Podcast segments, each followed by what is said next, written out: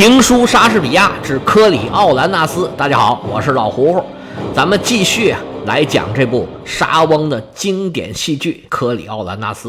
上回书说到，科里奥兰纳斯啊，在市场上扭扭捏捏的、别别扭扭的，一个一个的跟罗马的平民呢去拉票，但是他始终也没有把他的衣服脱下来，露出伤疤来给市民看。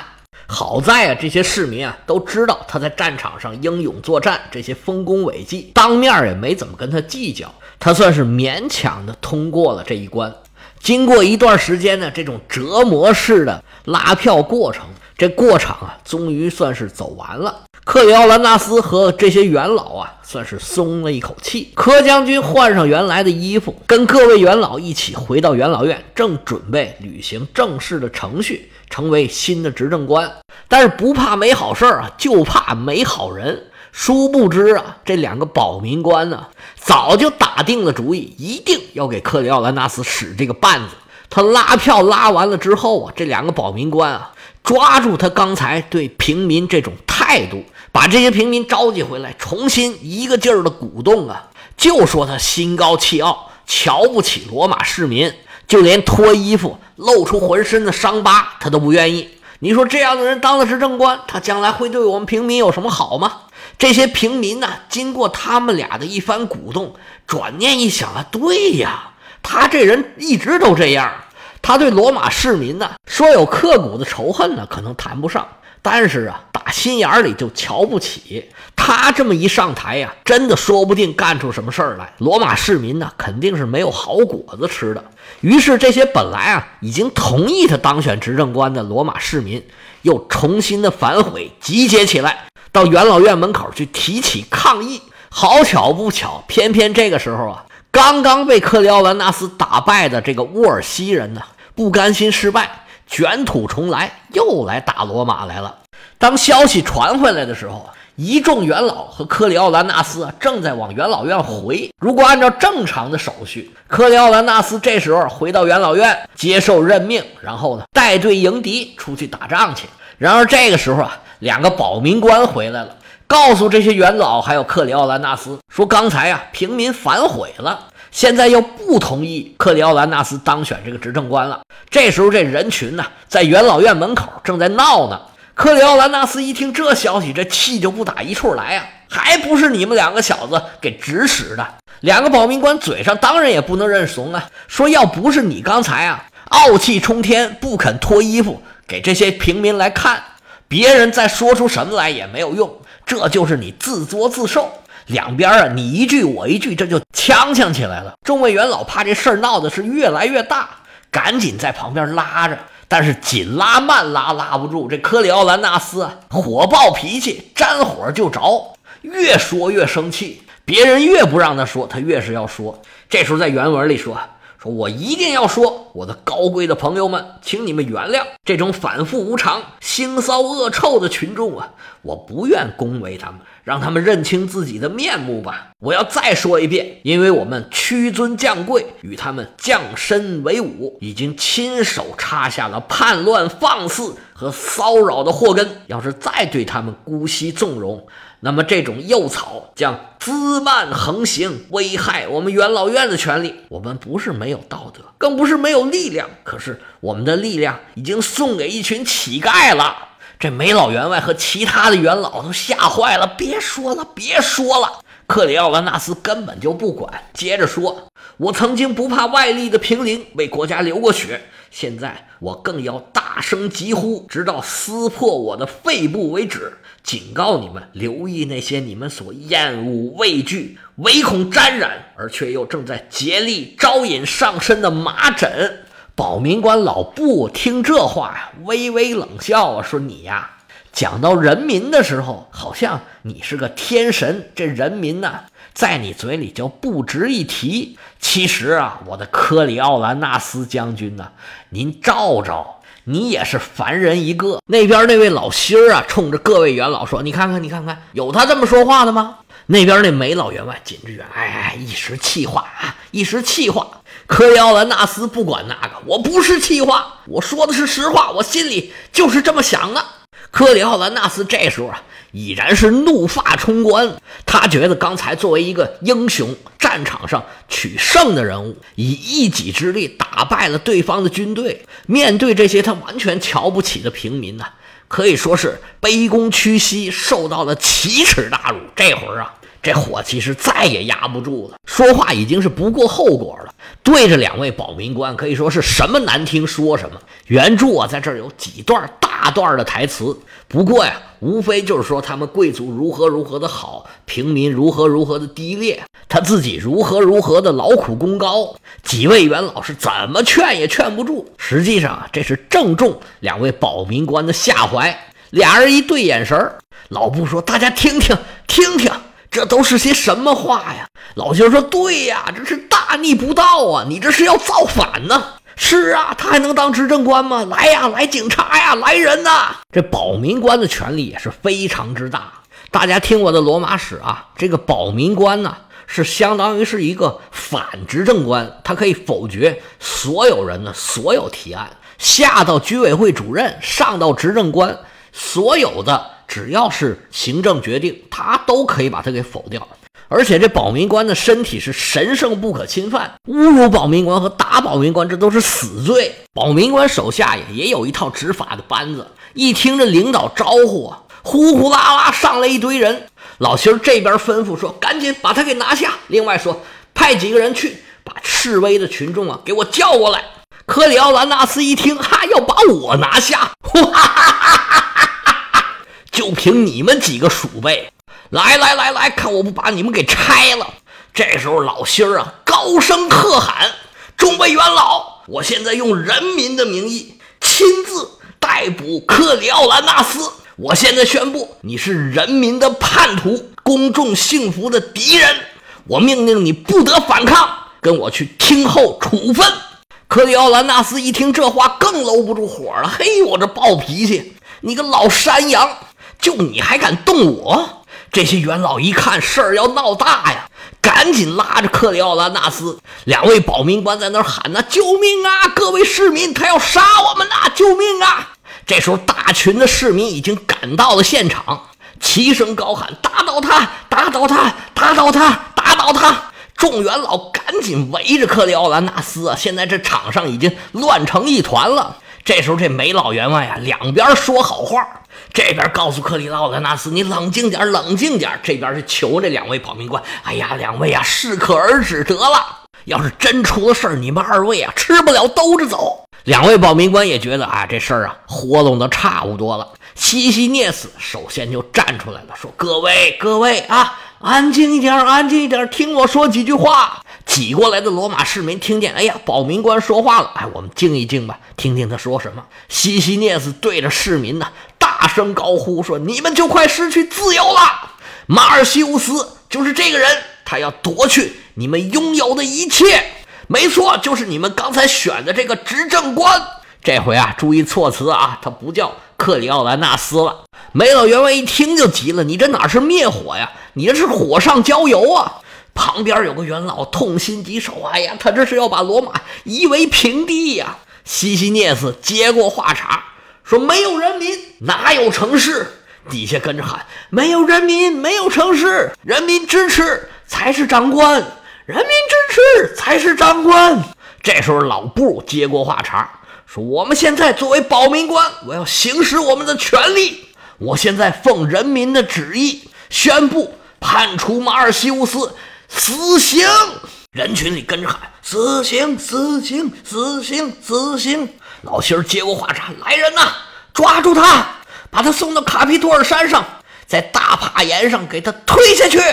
这卡皮托尔山呢，是罗马的七丘之一。罗马呢，号称七丘之城，就是建成的时候啊，围绕着七个小山丘所建。这个七丘之中啊，最显要的一个叫做卡皮托尔山。罗马人在上面建了神庙，建了城堡。”可以说是罗马城最后一个聚首的地方。罗马最重要的几个神，他的神庙呢，都修在这个山上。罗马的主神呢，随着时代的发展，它是有一定的调整的。最开始呢，是朱比特和两个男的战神，后来呢，换成了朱诺和迪安娜。后来又有调整，具体呢我就不在这说了。大家有兴趣的话呢，可以听我的罗马史。因为卡皮托尔山呢是相对于其他的山啊，罗马城最险要的一座山。它有一个悬崖叫做大帕岩，这个地方呢是专门惩治叛徒的地方。罗马城的叛徒啊抓着了，就放在大帕岩上，直接给推下去摔死。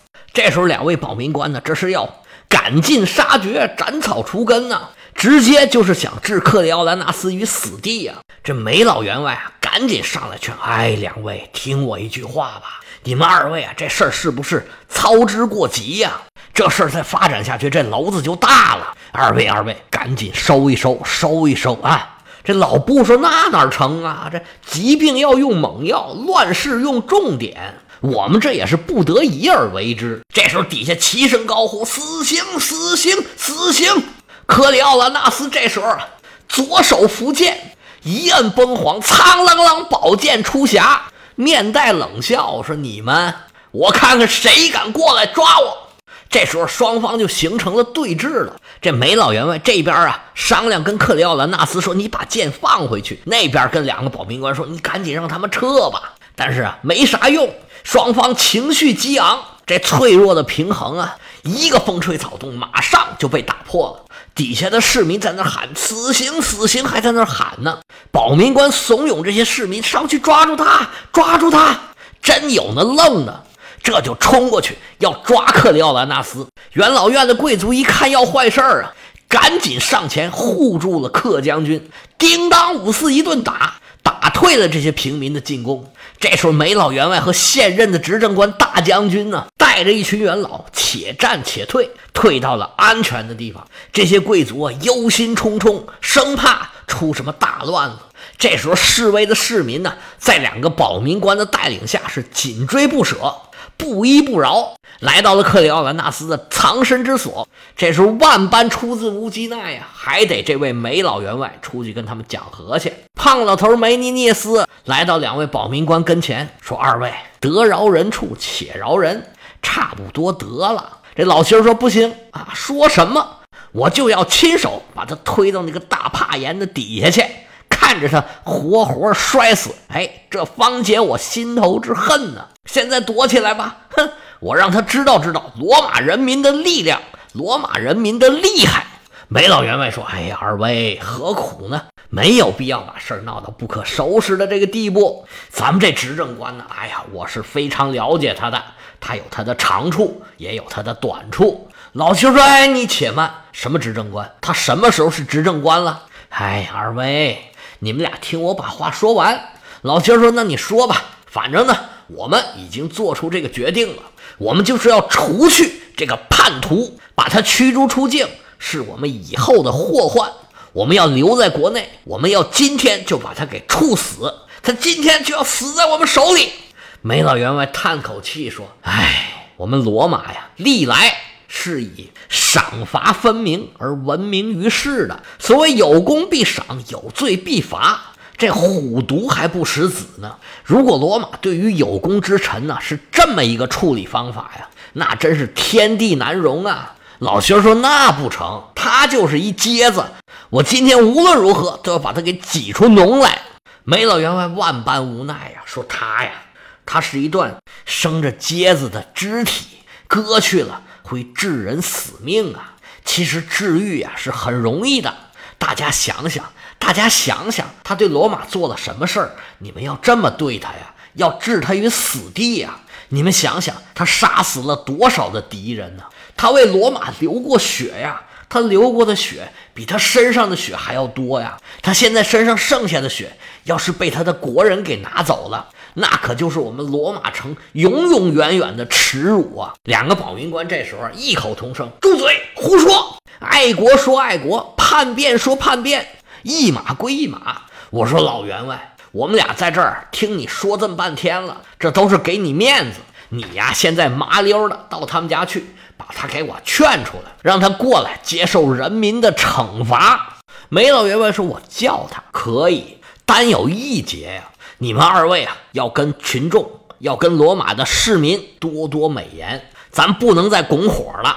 无论如何要用和平的方法来解决这个问题。两位保民官互相对了一下眼神儿，说：“这事儿啊，我们俩可以安排，但是呢，还是要看他的表现。”回头对示威的罗马市民高声喝喊：“大家放下武器！”回头对以梅老员外为首的几个元老说：“你们几位现在去请他出来，我们召集我们的平民队伍，就在罗马广场等你们。我们限你一时三刻，让他出来给我们一个交代，否则呀，我们罗马市民就要展示自己的力量了。”梅老员外对着他们摆了摆手。叫上几个元老，就去找克里奥兰纳斯去了。这时候，克里奥兰纳斯在哪儿呢？已然回到了家里头。克将军刚才啊，打退了几个平民的进攻，在几个元老的簇拥之下，且战且退。这时候没地方去了，去哪儿呢？只能回到家里边了。柯将军是七个不服，八个不忿，气哼哼的往家里面一坐。嘴上对他们这些平民呢，还是不依不饶，还在那骂着呢。这时候他妈妈收到了他的消息，赶紧跑过来找他，说：“孩子，孩子，怎么了？什么情况啊？咱这执政官还没捂热乎呢，怎么就惹出这么大的娄子来呀？”克里奥兰纳斯说：“妈，这不是你教我的吗？这是我的阳刚之气呀！你看我猛不猛？”老太太说：“咱们这阳刚之气得收发自如啊。”人家还能阻挠你的时候，你起码也得跟他们客气客气啊。克里奥兰纳斯说：“我不，他们咋不死呢？都去上吊去吧。”老太太说：“那我还是觉得让他们烧死的好。”这娘俩眼神一对啊，哈哈大笑。正这时候，这梅老员外带着一帮元老来找克里奥兰纳斯来了，正听见他妈在说把这帮人烧死呢。老头儿吓一激灵，哎呦，我天哪，这太残忍了吧！这真是有其母必有其子，这都是你教出来的好儿子。老太太一看来这么多人，赶紧问怎么回事儿啊？梅老员外是如此如此，这般这般，把这事儿啊里里外外交代了一遍，说您这位公子啊，今天呢非得去把这个场子给圆上不可。他今天要是不回去，我们罗马就要爆发内战。老太太噔噔倒退两步，坐在椅子上，半晌无言呢。说：“啊，这事儿这么严重啊！”回头对克里奥兰纳斯说：“孩子，你还是听妈妈的劝，跟着梅脑员外一起呀，把这个事儿给了了吧。我知道你很要强，你妈妈我也是一样的。但是呢，我现在还有一个头脑，能把自己的愤怒啊用到更有用的地方去。”克里奥兰纳斯说：“那我怎么办呢？”梅老员外说：“很简单呢，跟我一起去见那两个保民官，然后呢，为你的失言而道歉。啊，道歉？我向他们道歉？我跟天神都没道过歉，我向这两个杂碎来道歉，那不成？你太固执了，孩子。在危急的时候，一个人必须要学会变通啊。”